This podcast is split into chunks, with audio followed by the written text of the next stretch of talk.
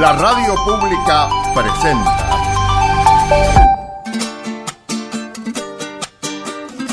Patagonia Forestal, un espacio de encuentro y diálogo para compartir saberes y miradas. Se suma un nuevo sonido a las orquestas del día, a las orquestas del día. Se suma un nuevo sonido. Un territorio de ideas y proyectos con visión de futuro. Patagonia Forestal, un programa del CIEFAP. Patagonia Forestal, un lugar para sentir la investigación, la innovación y el desarrollo. Aquí comienza Patagonia Forestal, como todos los jueves, Héctor Gonda y Carla Novak para contarles un poco de ciencia, innovación, tecnología, desarrollo. ¿Cómo estás, Héctor? Un poco de la vida. Poco de la vida. Tal cual, exactamente. Es verdad, porque vos todos los jueves tenés un poco de historias de ciencia en la vida cotidiana. Tiene que ver con nuestra vida, tal cual. Sí, sí, yo creo que sí. Y bueno, hoy la idea es hablar de la suerte de Argentina. Uh, a ver, No estamos hablando de, de los partidos de fútbol de la selección. Estamos hablando de la suerte que tenemos en cuanto a la cantidad, a la variedad de paisajes, de ecosistemas, de lugares que podemos disfrutar, desde lugares cálidos hasta lugares fríos. es cierto. Y no son muchos los países del mundo que tienen esta característica. ¿Por qué? Es bastante sencilla la razón. La franja que está entre el trópico de Cáncer al norte y el trópico de Capricornio al sur, que es del, del Ecuador de la mitad de, de la Tierra hacia arriba y hacia, hacia abajo, es una franja de muchos kilómetros donde el clima es prácticamente el mismo. El clima empieza a cambiar de los trópicos hacia los polos. Resulta que en el hemisferio norte la mayoría de la Tierra, de los países, están ubicados del trópico hacia arriba. Y además, la mayoría de los países tienen una distribución alargada más en el sentido este-oeste que norte-sur. Que norte-sur. Claro, eso hace que tiendan a abarcar menos cantidad de climas, menos variación. Qué climática. privilegiados somos, Claro. ¿eh? Y en el hemisferio sur hay muy pocas tierras que están fuera de lo que es el trópico. A la- si uno le pregunta a una persona de, de los países grandes del hemisferio norte, Rusia, China, Estados Unidos, eh, cómo es el clima de Sudamérica y de África, es todo tropical para ellos. Y Australia, digamos, todo lo que es el hemisferio sur, ellos lo, lo asocian a climas tropicales. Porque la mayor parte de la superficie es tropical, como Brasil, este, África, etcétera, pero solo hay unas puntitas de país, de, de- de tierra del hemisferio sur que son Sudáfrica, pero que no llega tan al sur como Argentina, un poco Nueva Zelanda, y Australia no llega tampoco a salirse de lo que es la zona tropical subtropical. Entonces prácticamente Argentina y Chile son los únicos países que tienen en el hemisferio sur y casi en el mundo climas que van desde lo tropical, subtropical, hasta climas árticos, hasta climas polares, ¿no es cierto? Y eso es algo que uno por ahí no lo piensa, no lo tiene en cuenta y creo que está bueno ser consciente de la suerte que tenemos. Totalmente. Incluso nosotros ahora estamos eh, dejando la primaverita y entrando en el verano.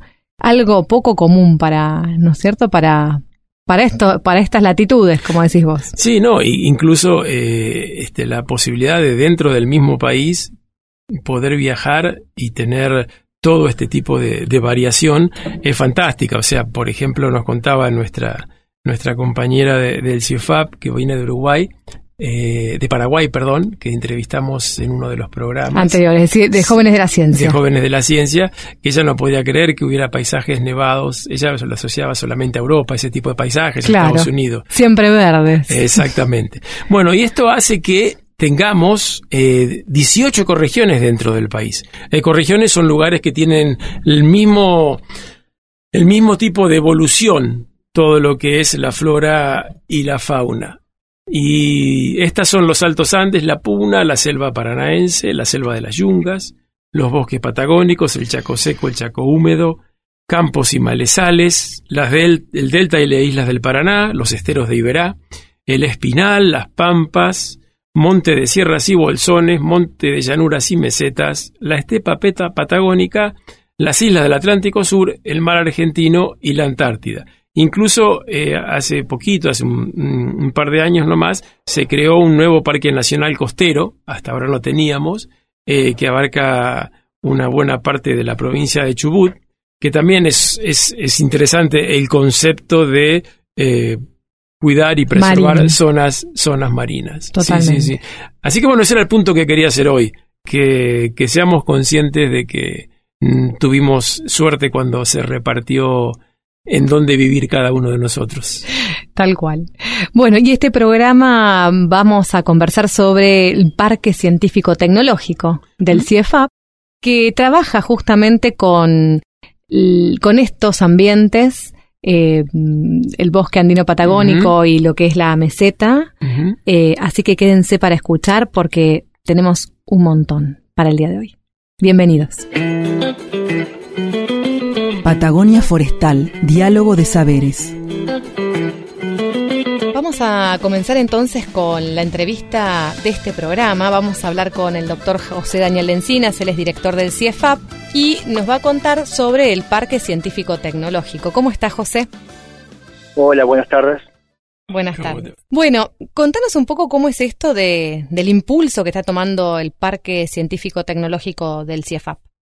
Bueno, eh, desde el año 2015 eh, nosotros institucionalmente iniciamos un proceso de, de ampliación de las capacidades del CIEFAP eh, para una mayor vinculación con, con el sector productivo de la región. Y consideramos de que eh, iniciar la construcción de un parque científico tecnológico realmente sería un instrumento eh, adecuado eh, no solamente por el fin mi- por el, el fin en sí mismo, sino también para para dar un impulso a la zona cordillerana de la de la Patagonia en este sentido.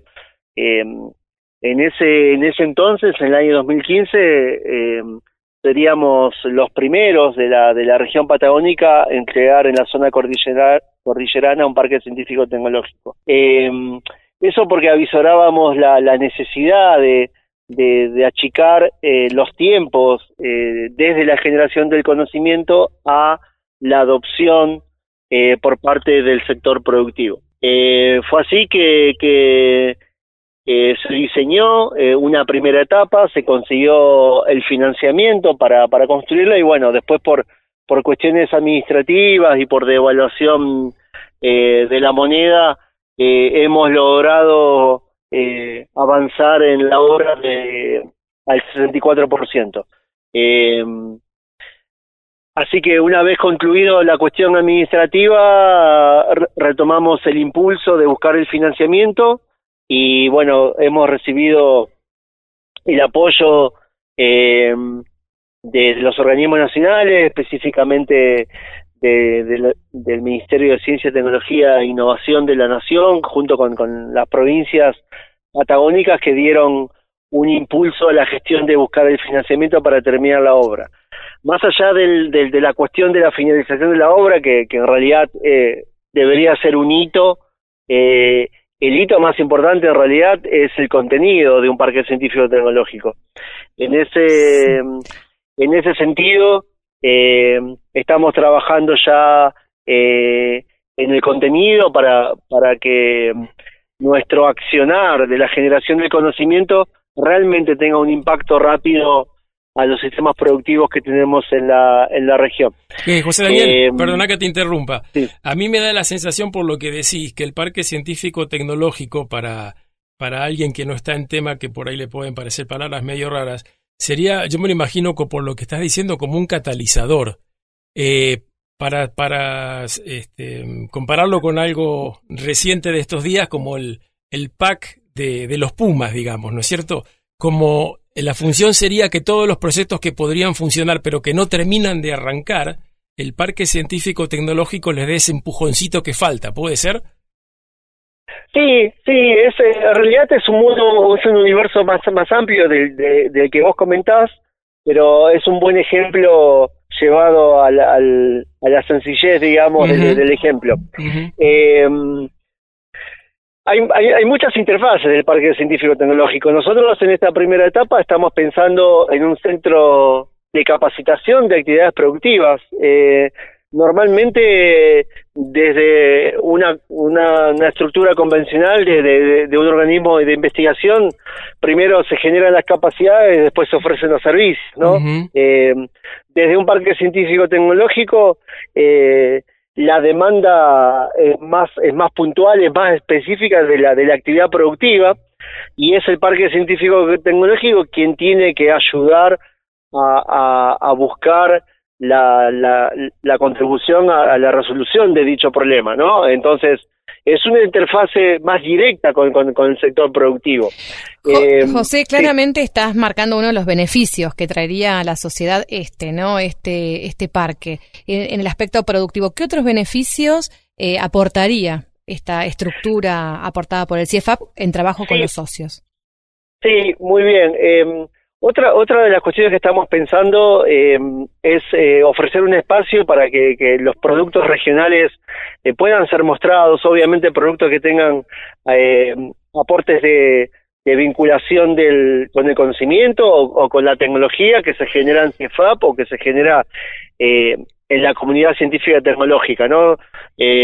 No solamente pensando en productos de madera, estamos hablando de, de diseño con, con productos derivado del bosque, estamos uh, hablando de, de, nuevos productos de biofungicidas, bioinoculantes, eh, eh, nuevos productos para la protección de la madera, eh, uh -huh. no sé, mieles, nuevas mieles que salgan del bosque. Me, es un mundo que, que, que trasciende las actividades propias de, del CIEFAP para, para una mayor vinculación. Y esto de los socios que decís vos, eh, el CIEFAP es un organismo patagónico con, con articulación nacional y sector eh, privado también, junto obviamente con nuestras universidades patagónicas. Entonces, es un espacio realmente de concertación y de, y de, y de convergencia de que los productos que, que generen eh, nuestros socios puedan ser mostrados en, en este espacio que estamos que estamos construyendo y también es, un, es una actividad interesante para nuestra ciudad, ¿no? De, de, de estar, que está asociado al CAPE, que es un centro de, de apoyo a la, a la, parte productiva. Hay dos escuelas, está la universidad cercana. Yo creo que es una es una linda oferta, una nueva oferta eh, basada en el conocimiento para, para nuestra ciudad de Esquel y, y, la, y la ciudad de Trevelin también, todo, todo en toda la región, digamos. Estamos entonces hablando de un espacio de creación, interacción, desarrollo productivo en materia de ciencia, tecnología e innovación, ¿verdad? Así es, así es. Y esto eh, también se complementa con, con el, los, los futuros nuevos laboratorios. Hoy actualmente está funcionando asociado al Parque Científico Tecnológico el laboratorio de, producción de blanco que ya que ya es muy conocido y es es un producto que, que es demandado para para la producción de comestibles pero la proyección institucional va más allá siempre pensando en ofrecer servicios de calidad para la actividad productiva. Claro José, hacemos una breve pausa. Vamos a escuchar eh, la voz de Brigitte Vandenhede en cuanto a su visión con relación a la innovación y la incubadora del CIEFAP y volvemos en un ratito. Perfecto. Agua, como te deseo,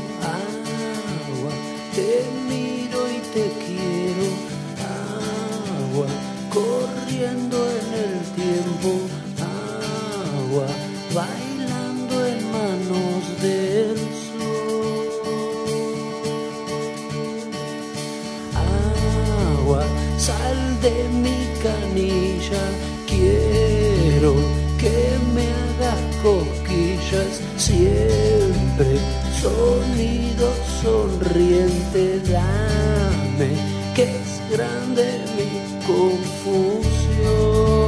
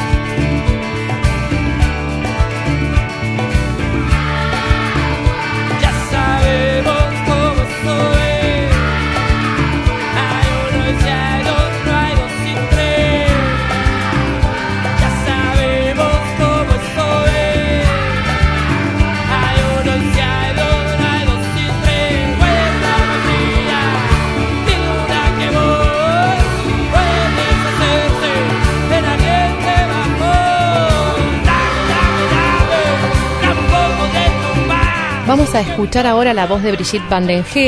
Ella eh, nos va a comentar sobre el valor de la creación de la incubadora del CIEFAP y vamos a seguir conversando en un ratito nomás con José Lencinas, con quien estamos conversando sobre la creación del Parque Científico Tecnológico y vamos a ver cómo estos dos impulsos eh, se interaccionan. Los objetivos de una incubadora en términos generales es acompañar, impulsar emprendimientos y, este, proyectos que después eh, enriquezcan la, ma- la matriz productiva de nuestra región. Eso ya sea eh, dando valor a un producto, agregando procesos y mejorando esos procesos este, a una cadena productiva o simplemente eh, ayudar a algún emprendedor, alguna emprendedora a conformar su empresa. Sí, en principio el CIEFAP ya estaba apoyando algunos emprendimientos. Es, es el caso, por ejemplo, tiene proyectos estratégicos que se vincula eh, en forma muy orgánica con emprendimientos tecnológicos, desarrollos de, de, de tecnología, ya sea para el sector productivo o para monitoreo, este, o para dar valor agregado a algún producto. Después emprendimientos que tienen que ver más con la parte biológica, de sacar un nuevo producto biológico.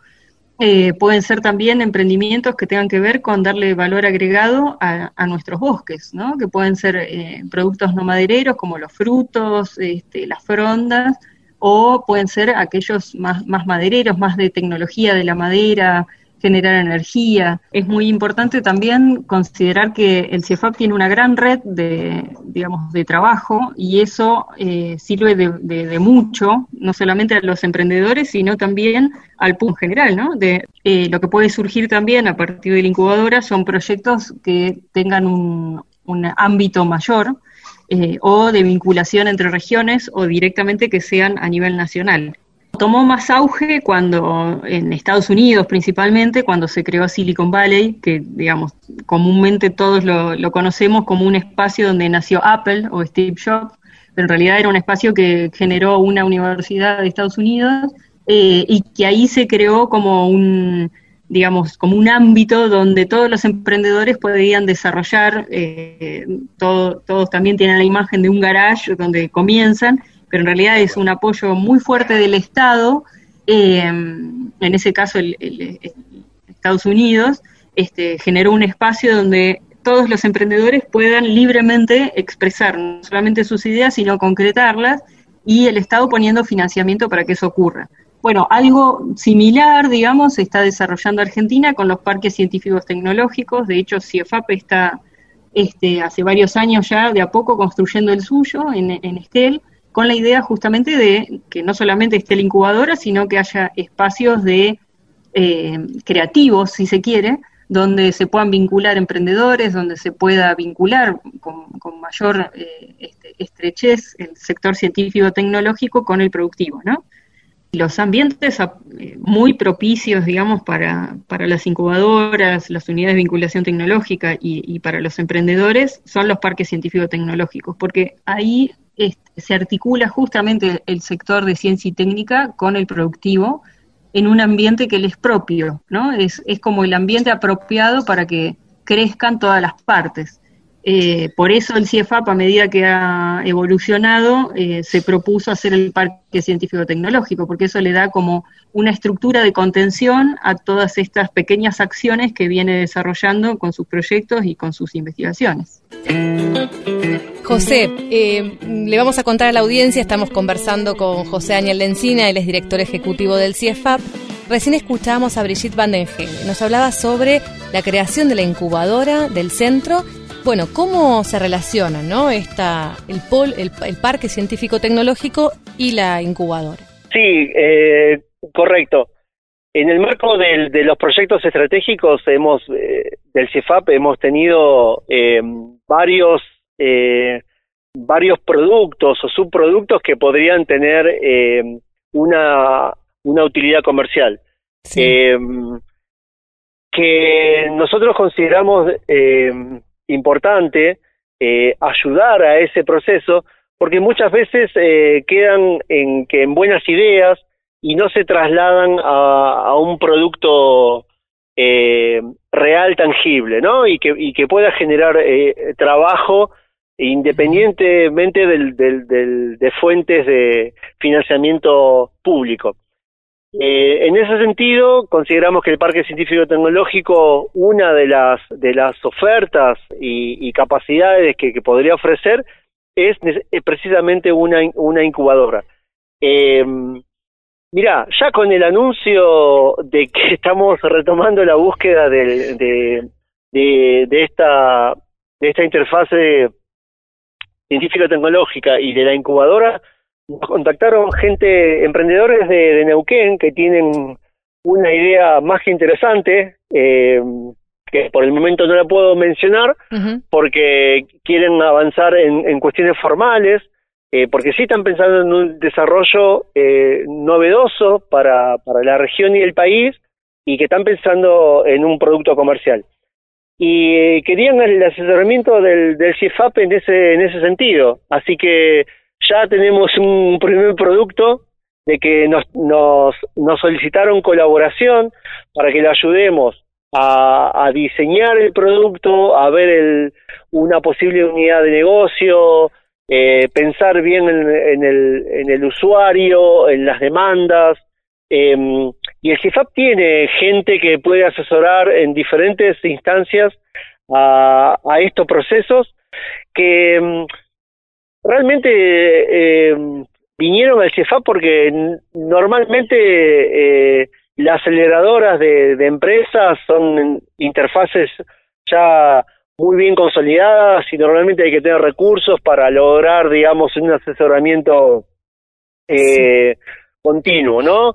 Eh, me parece a mí que, que CIEFAP, al ser una, una, una estructura eh, de financiamiento pública, eh, podríamos tener una, un acompañamiento a diferentes emprendedores, porque sabemos que los patagónicos eh, tenemos muy buenas ideas, hay gente joven eh, que tiene que tiene ideas y que encontrará en este eh, en esta aceleradora en, perdón en esta incubadora eh, un lugar donde donde va a recibir eh, una una una un, un primer acompañamiento y bueno y a partir de ahí se evaluará eh, qué rumbo toma toma esa idea si se Claro. llega a lograr algún producto no Claramente una, una- un espacio, una plataforma de encuentro, de impulso y de trabajo eh, colaborativo, ¿no? Porque, bueno, cómo confluyen todas la, digamos, las potencias que tiene cada uno desde distintos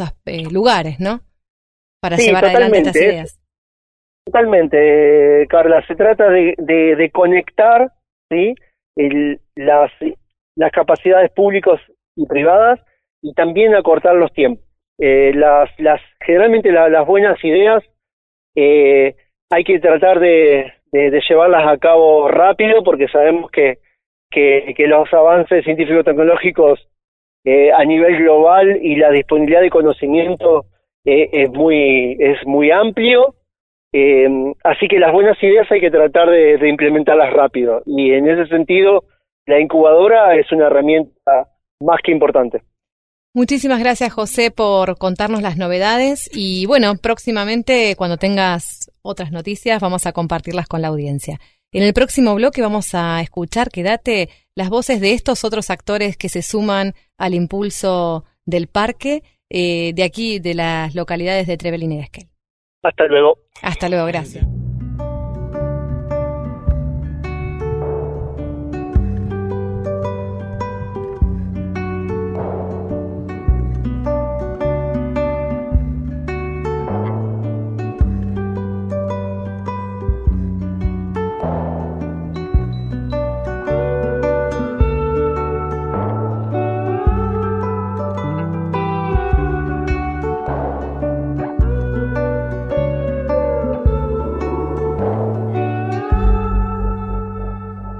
Patagonia Forestal.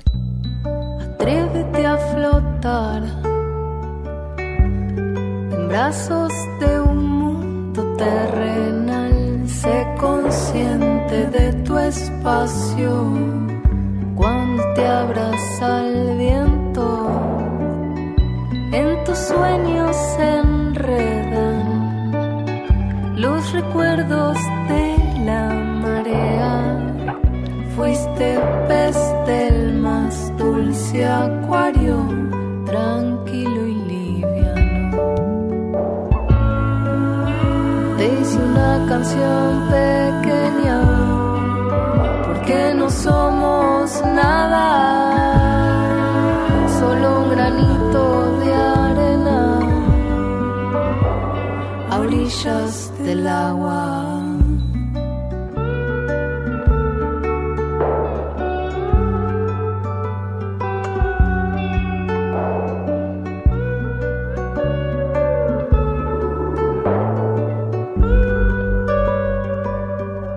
Escuchábamos Canción Pequeña de Perotá Chingo. Y ahora vamos a escuchar las voces de estos protagonistas que hacen a la construcción del Parque Científico Tecnológico del CIEFAP y de la innovación en Patagonia.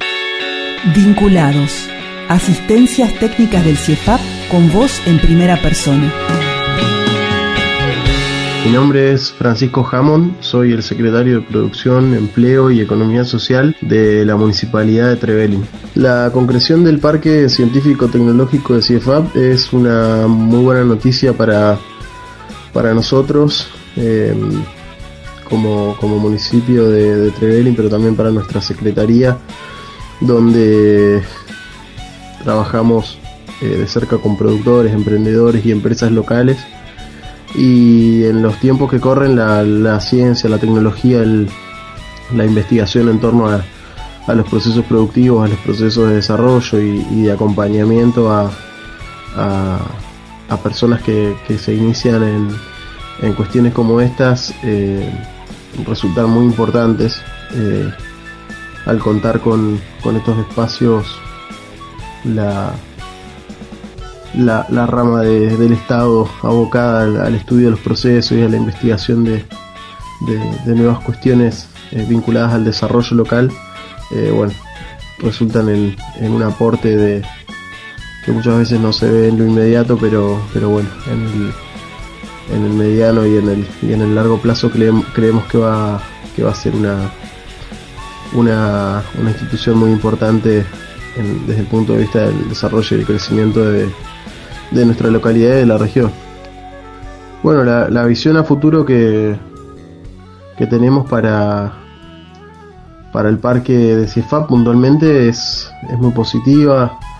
Eh, nosotros nos, nos, relacionamos, interactuamos con, con, los investigadores de CIEFAP y otras instituciones y creemos que el fortalecimiento de, de cada una de ellas eh, siempre redundará en, en, en beneficios para, para, la comunidad. ¿no?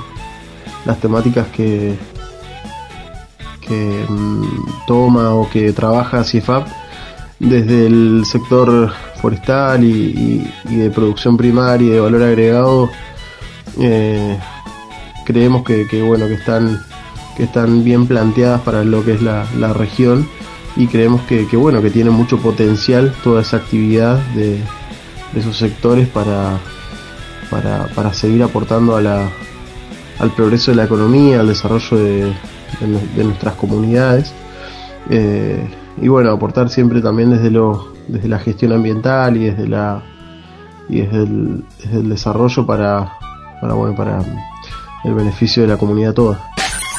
Soy Guillermo Torrea, colaboro en la Mesa de Innovación y Empresarialidad de la comarca de los Alerces. Considero que el avance en la concreción del Parque Científico Tecnológico del CIEFAP es una herramienta indispensable, te diría, para el desarrollo local. Esto puede significar múltiples oportunidades para toda la región, para la comarca, eh, tener una infraestructura que apalanque múltiples desarrollos desde la parte científica, tecnológica, es fundamental. El poder tener un espacio colaborativo en el cual se combina la ciencia, la tecnología, la innovación y el desarrollo es eh, un, un puntapié inicial para entrar en, en, una nueva era, estar a la par o buscar estar a la par de, de la ciencia como, como se está en Europa. E- estos avances son los que nos determinan que podamos eh, desarrollarnos de manera competitiva para poder brindar productos de calidad no solo a nivel regional, nacional, sino también internacional.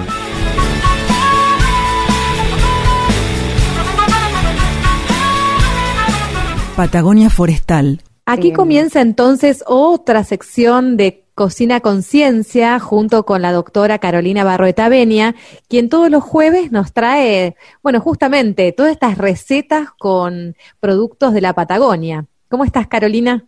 ¿Cómo estás, Carla? ¿Cómo estás, Héctor y la audiencia? La, la idea mm, de este mes de noviembre es presentar eh, frutos y semillas presentan nuestras plantas nativas, otros productos forestales no madereros que nos ofrecen nuestros bosques patagónicos. Y bueno, vamos a, vamos a arrancar con el piñón de la araucaria o pehuen. Para eso tenemos invitada a la guardaparque Julia Delgado.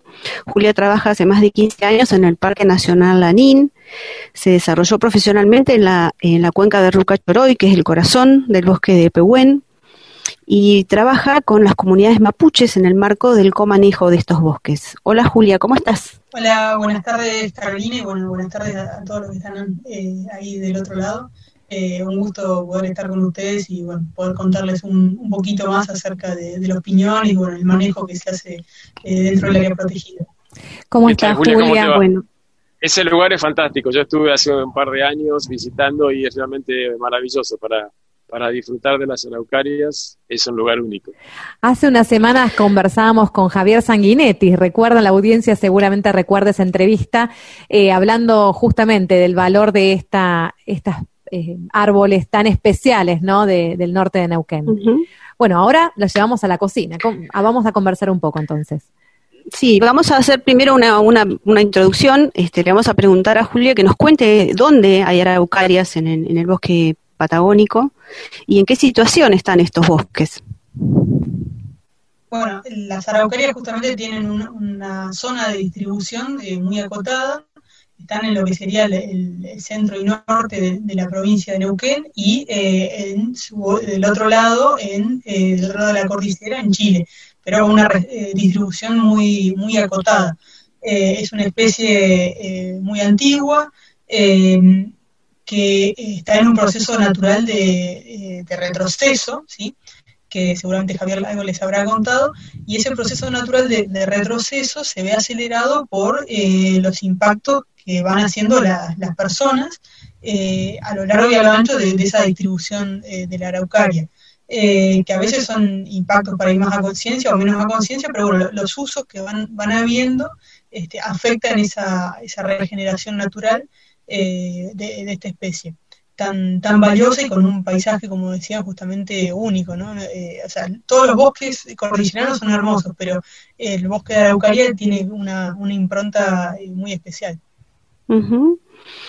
Y em, se están haciendo plantaciones de araucarias. ¿Cómo, cómo se están protegiendo? ¿Cómo se están resguardando eh, estos, estos bosques que son un relicto?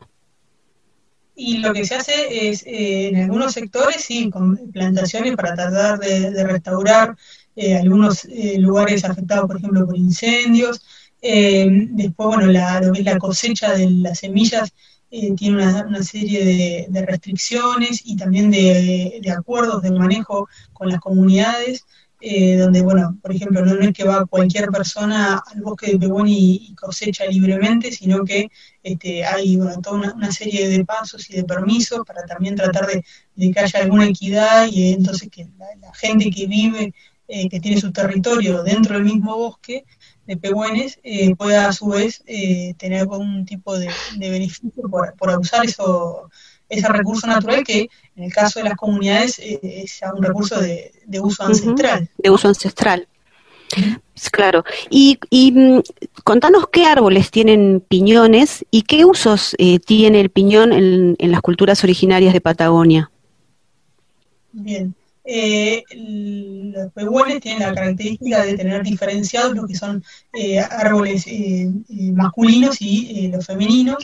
Eh, es eh, bien notoria esa diferencia a simple vista, digamos, no, no hay que hacer un, eh, hay que un botánico para diferenciarlo, porque bueno, justamente la- las araucarias hembras tienen la- las cabezas eh, que se, se forman del tamaño de un, como una, una pelota, no tan grande como una pelota de fútbol, pero, pero grande al fin, eh, que por ahí para la gente que no conoce el, el bosque de araucaria, seguramente habrá visto en alguna plaza, porque suelen haber, ya sea de la, de la araucaria araucana o de las otras especies de araucaria, pero digamos es característico esas, las cabezas, ¿no?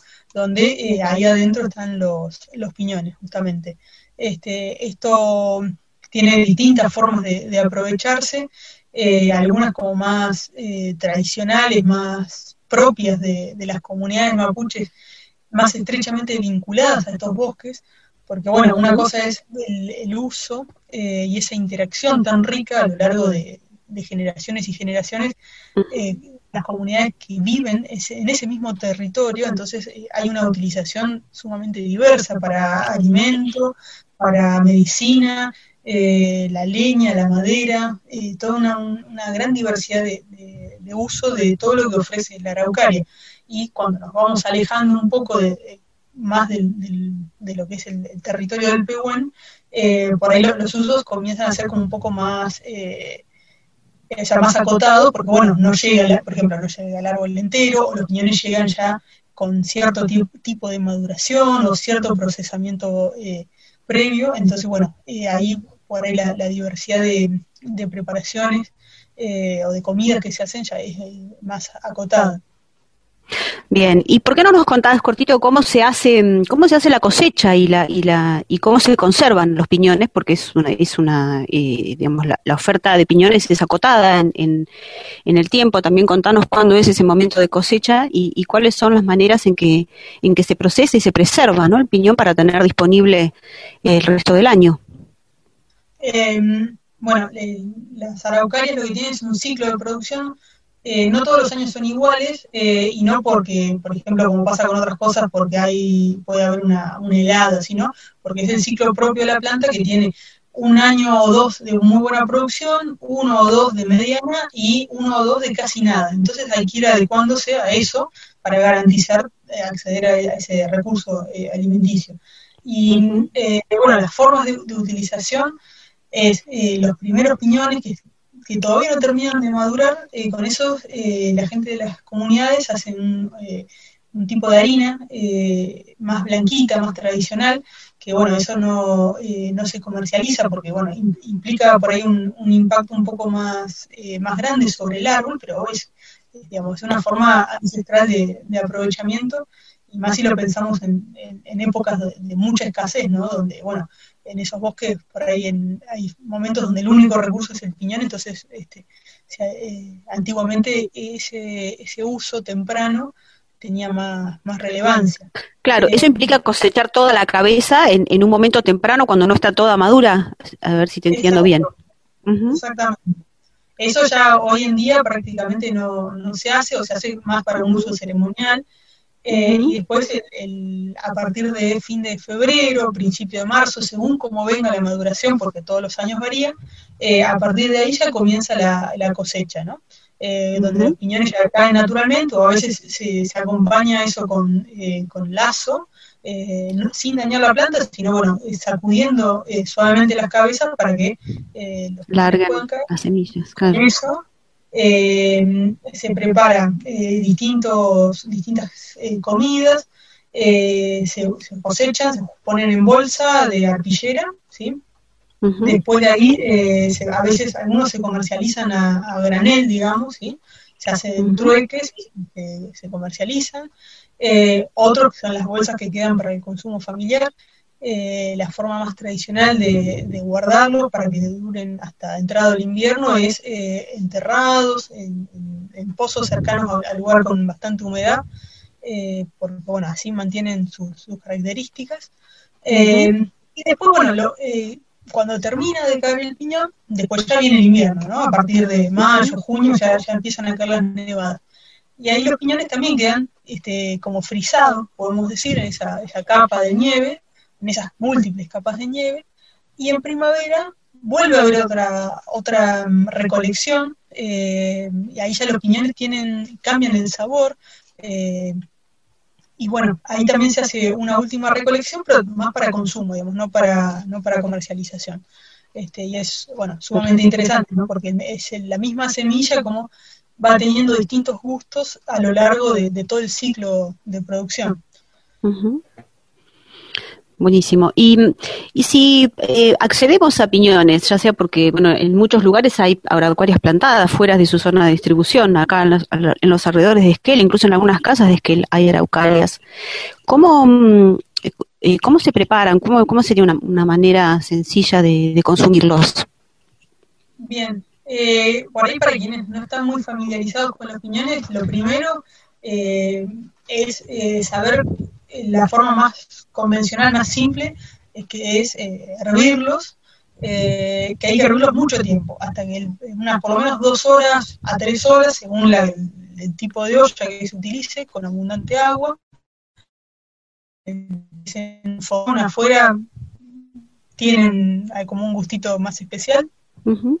Eh, y después, bueno, de este tiempo tan prolongado, se alcanzan a, a hinchar bien y cuando se abre naturalmente, que empieza a asomarse el, el piñón, eh, ahí es el, el momento adecuado para, para poder comerlos. Porque bueno, a veces pasa que no, al no saber cuánto tiempo eh, lleva, se los come cuando todavía están medio duros y es muy difícil de pelarlos, el sabor por ahí eh, está más, no es el mismo, está más duro. Eh, Así que eso una vez que están cocidos se pueden eh, guardar eh, en heladera, va cambiando también el sabor con el paso de los días, si se dejan como al aire libre se secan. Eh, Yo los he comido asados también, en, los han preparado al, al horno, también es otra manera, ¿no es cierto? a la plancha o al, al horno, eh, se- serían tostados. Eh, ahí hay que, eh, es como el pochoclo en definitiva, porque también explotan. Hay que buscar el punto para que eh, cuando queden tostados, eh, o sea, que, no, no salten y, o no se sequen demasiado. Si son Claro. piñones que ya con muchos, muchos kilómetros, mucho tiempo desde que se cosecharon, eh, no, eh, por ahí no son tan ricos tostados porque se terminan de secar mucho y es casi una piedra. Entonces Claro. eso conviene con los piñones cuando están más, más cerca del tiempo de la cosecha. Y Bien. una vez que están hervidos y, y pelados, se pueden, eh, además de comerlos así solos, eh, como un son riquísimos. maní, claro, un maní muy saludable, podemos decir, porque no tiene sal y Ningún agregado. Claro, exactamente. Este, si- eh, también se lo puede eh, incorporar en alguna preparación. Se- si están bien blanditos, se los puede moler y hacer como un, un puré. Eh, de- es bueno, sumamente nutritivo, ¿no? Porque es- tiene muchas, muchas calorías. Eh, después también se los puede hacer en escabeche. Eh, se usa para relleno de, de empanadas. Eh, En ensaladas me los imagino también, ¿no? Que ahora se usan ponerse Claro. semillas en las ensaladas con verduras. Exacto. Tanto para eso como para usarlo, por ejemplo, en, en budines, cuando uno le pone nueces, bueno, se pueden reemplazar por los, por los piñones. Ajá, por La piñones. consideración, la consideración a tener en cuenta es que como no tienen grasa, no tienen aceite prácticamente, ah, un poquito después, eh, o sea, por ejemplo, de un día para el otro, si no Mm. tienen suficiente humedad, se secan y eh, pueden convertirse en pequeñas piedras. Así que, Claro, este, hay que resguardar la humedad, claro. Exactamente, sí, o comerlo, bueno, dentro de un tiempo bastante acotado. O consumirlos enseguida, claro. Claro, exactamente. En escabeche quedan, quedan particularmente interesantes.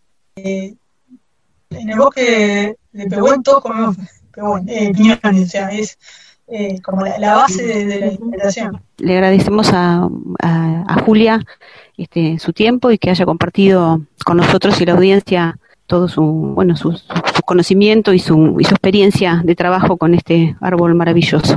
Muchas gracias, Julia. Bueno, gracias a ustedes eh, por la invitación a compartir un poquito de esto, este, que realmente es un tema muy apasionante. Así que, bueno, eh, un abrazo. Gracias, Julia. Hasta la próxima.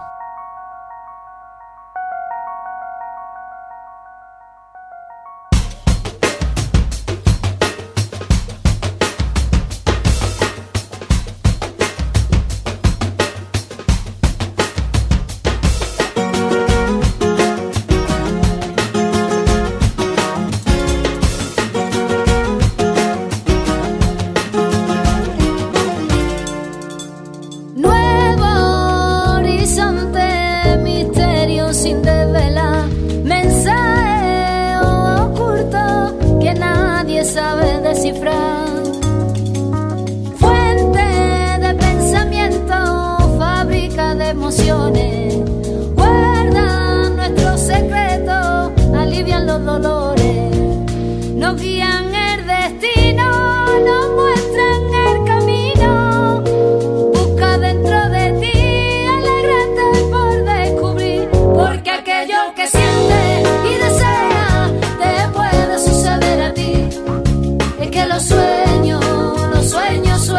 Sueños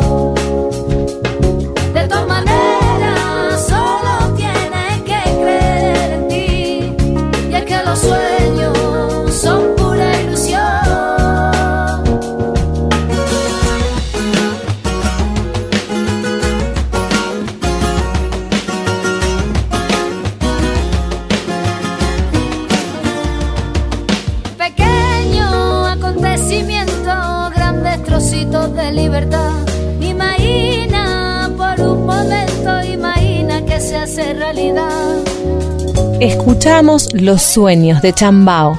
Y ahora sí, con los sueños vamos a hablar con María del Carmen de Antoni, la mujer del clima. Sí, tal cual, exactamente, la que nos aclara y nos permite entender qué es lo que vemos a nuestro alrededor. Hablemos con ella entonces. ¿Cómo estás, María del Carmen?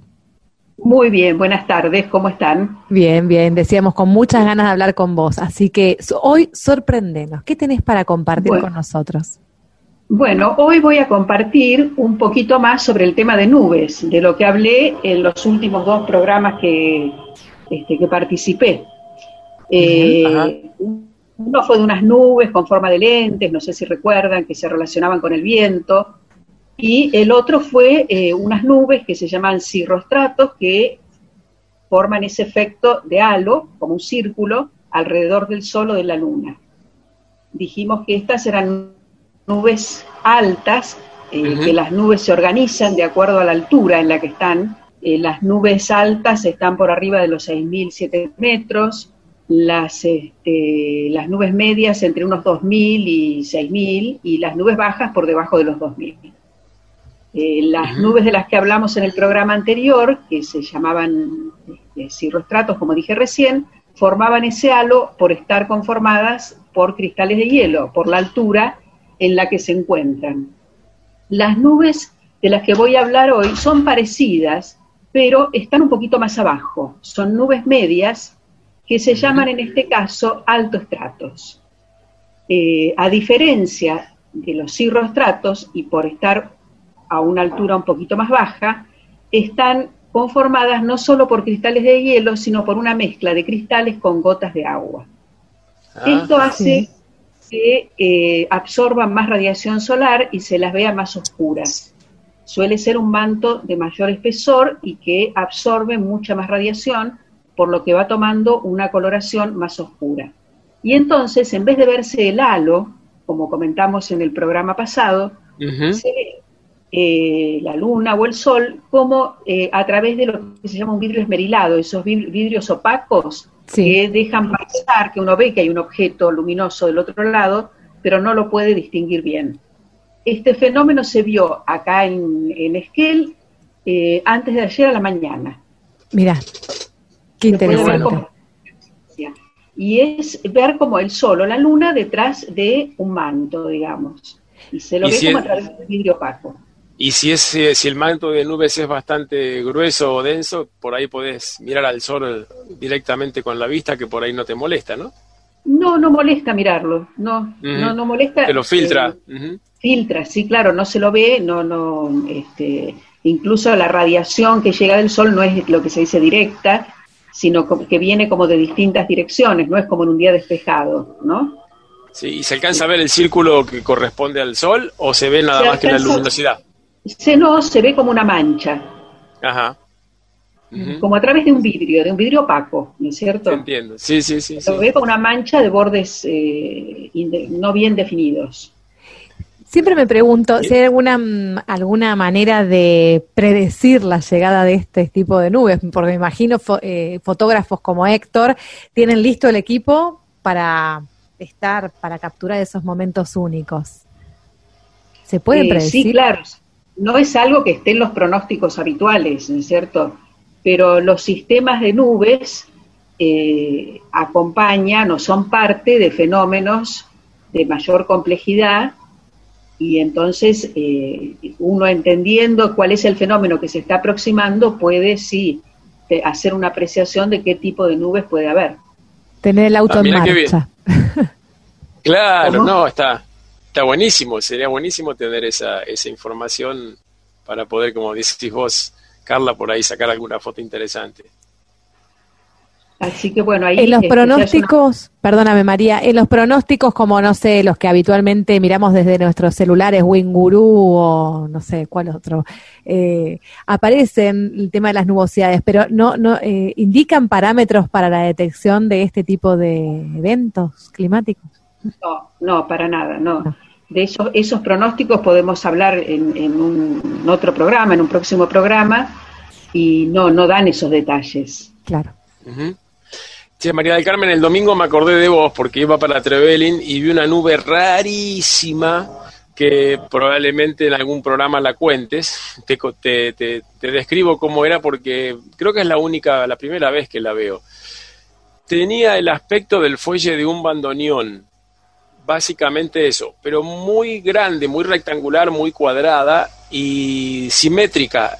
Era como que si fueran, eh, ¿qué te podría decir? Canelones, uno arriba del otro, pero que terminaban en punta. Sería otra forma de describirla. Yo creo Eso que muy, muy probablemente sean las, las lenticulares de las que hablamos en, este, en el otro programa, en un programa anterior. Claro, las Vos sacaste una organizadas. foto, Héctor. No, pues es que estaba reapurado y estuve a punto de parar y no lo hice, es verdad. Este Estuve fotógrafo. de- de todas formas, para la radio a veces la dejo pasar, sí, porque estaba muy, muy apurado y me iban a matar. Tenía que parar el almuerzo y era como la una y recién estaba yendo, así que. Yo el otro Pero- día manejaba la ruta y veía un- unas características, unas nubes características que parecían estos ovnis. ¿Se acuerdan que discutíamos cuán, cuán lentejas eran o no eran? Bueno, y me acordaba de María del Carmen mientras manejaba y pensaba a ver qué tipo de nube era la que estaba observando. Claro, en realidad para hablar bien, con más claridad de nubes, tendríamos que tener este, imagen. Sí, bueno, pero el desafío de la radio es ese, ser capaz de describir con palabras cosas tan bien, de, tan- de una manera tan, tan interesante que se pueda uno hacer la, la idea en, en la mente, como los famosos teleteatros. Este, sí, vamos a, a ir perfeccionando para poderlo explicar con más claridad. Yo creo que María es una, una gran divulgadora y, y nos transporta a, a estos espacios naturales y, y nos permite imaginarnos las nubes, los efectos de, de nuestro clima aquí en Patagonia. Y la verdad que acá en Patagonia tenemos nubes bastante particulares. Es- este- Eso, eso es verdad. Y además, si, si este, se produce algún accidente manejando debido a una distracción mirando las nubes, no te vamos a, a echar la culpa a denunciar. vos, María. No te vamos a denunciar. Me parece muy bien. María, muchísimas gracias como todos los jueves. Te, se- te seguimos invitando a compartir tus saberes con nosotros y con la audiencia. Bueno, cómo no, estaremos en la- este, el próximo programa entonces. Hasta la próxima. Hasta la Gracias, próxima. María. Muchas gracias, María del Carmen. Qué programón, Héctor. Qué variedad de voces que hemos tenido, ¿eh? Sí, por suerte todavía nos prestan atención y responden a nuestros llamados. Vamos llegando al final de este año, así como la variedad de climas, la variedad de, de temas tuvimos. Ujú.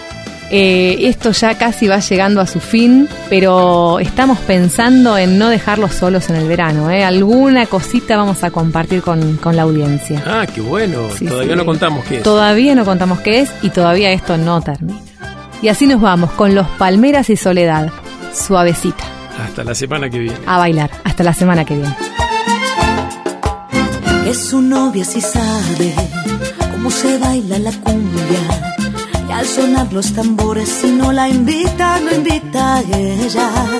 Y como enamorados, él la va apretando y se va acomodando para bailar todo el tiempo así. Ella que es bailadora de la cumbia señora, me dice que me adora, pero apretado no se baila cumbia.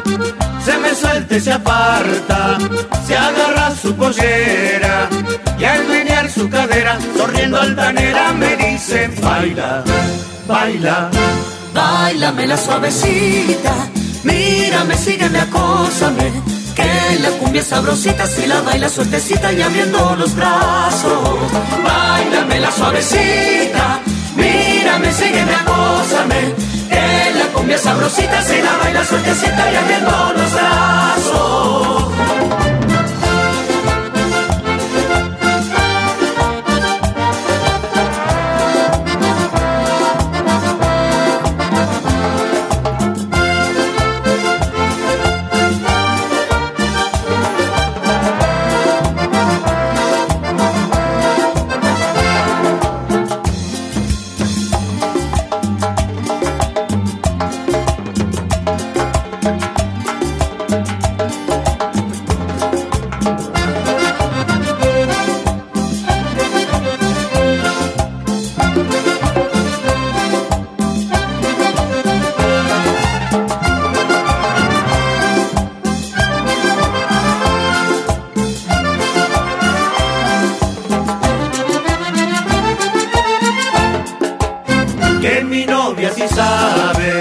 Cómo se baila la cumbia. Y al sonar los tambores, si no le invito, me invita a ella. Y como enamorado, yo la voy apretando, me voy acomodando para bailar todo el tiempo así. Ella que es bailadora de la cumbia señora, me dice que me adora, pero apretado no se baila cumbia. Se me suelta y se aparta, agarra su pollera y al menear su cadera, sonriendo altanera, me dice baila, baila, bailame la suavecita, mírame, sígueme, acósame, que la cumbia sabrosita si la baila suertecita y abriendo los brazos. Bailame la suavecita, mírame, sígueme, acósame, que la cumbia sabrosita si la baila suertecita y abriendo los brazos.